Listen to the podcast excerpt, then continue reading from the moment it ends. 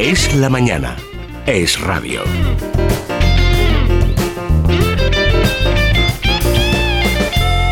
¿Usted qué hace?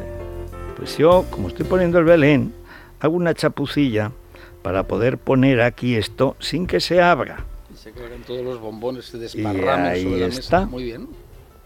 Y ahí está. No se caiga, lo despido. bueno, recobrarte. Eso es, Federico, recobrarte. Vamos a recordar que es la herramienta eh, a disposición ahora mismo de empresas y autónomos en España. Cientos de miles que atraviesan grandes dificultades porque acumulan facturas por cobrar. Con recobrarte van a recuperar ese dinero, lo van a hacer además sin tener que adelantar un solo euro porque recobrarte, recordemos que eh, asume todos los gastos judiciales y extrajudiciales de los procesos y por lo tanto van a poder recuperar ese dinero que es lo que necesitan para salvar en muchos casos la situación de insolvencia en la que prácticamente se encuentran. Toda la información en el teléfono 990 90 10, 990 90 10 o en recobrarte.es. ¿Y la bolsa?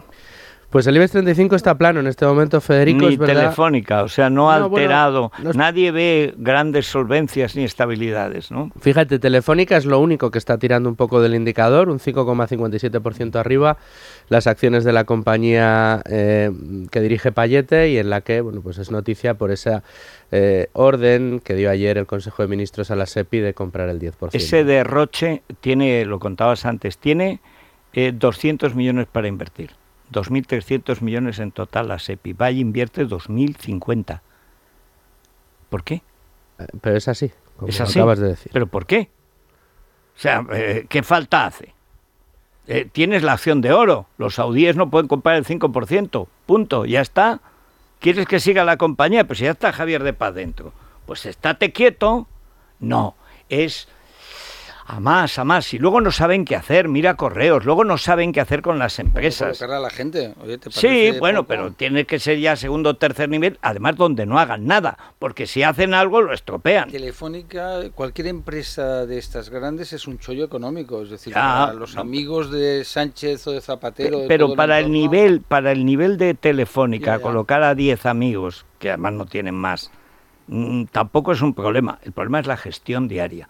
Yo contaba lo qué pasó con las cajas de ahorro.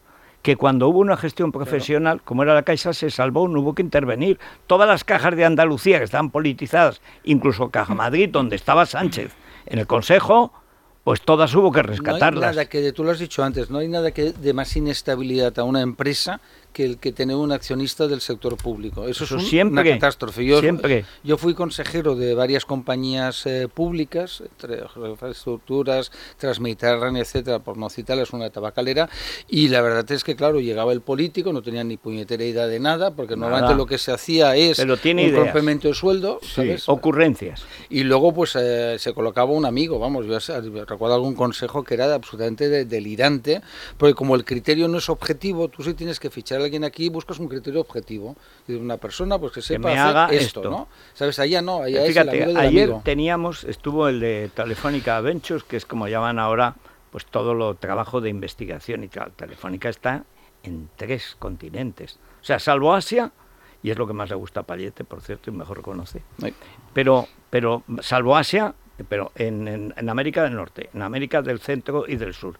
Y en Europa, Telefónica está en todas partes. Bueno, tiene una cantidad de información y de posibilidades, y hay una gran cantidad de empresas nuevas, que Telefónica es una buena idea, pero tú lo tienes que convertir en un producto para Telefónica, que además participa en el accionario y tal que eso, eso ningún militante te lo va a hacer. Esos son técnicos, es gente que sabe lo que está haciendo. Si le dejan trabajar a Payete, pues seguirá igual.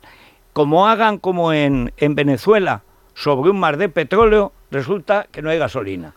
Eso es el socialismo, Pero, eso es el sector público. Cuidado porque además es una empresa de primer nivel mundial con un gestor magnífico. Yo no lo conozco a Payete, hablo por lo que Yo una vez he estado con Bueno, él, hablamos de. Asia y quedamos en vernos, pero hace Y- dos años y no nos hemos discreto, visto. ¿no? Pero claro, Sí.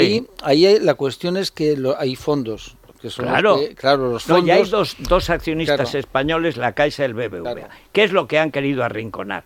Pero si es igual, si luego el día a día lo tienen que llevar los técnicos, y si no lo llevan los técnicos, hundirás la empresa. O encuentras un Orwellian, ¿cómo lo dices tú? Que me Gugurrian, y a, a nuestros dos amigos, los, eh, Contreras los Migueles. Efectivamente, Los eh, para meterlos en un sitio así, o si no, los fondos te dicen, "Oye, pero usted qué me está contando, que me va a meter otro garrulo de estos tipo Puro Dice, duro?". bueno, No, te no, gastas dos mil millones que no tienes, de una deuda que ya es disparatada. Bueno, Para, ¿Vas a controlar? No, no vas a controlar a los saudíes, no vas a controlar eh, Movistar, que saldrá con Cano diciendo coronavirus o E. Sí, o sea, sí. hay, hay cosas que, en fin, ¿qué le vamos a hacer?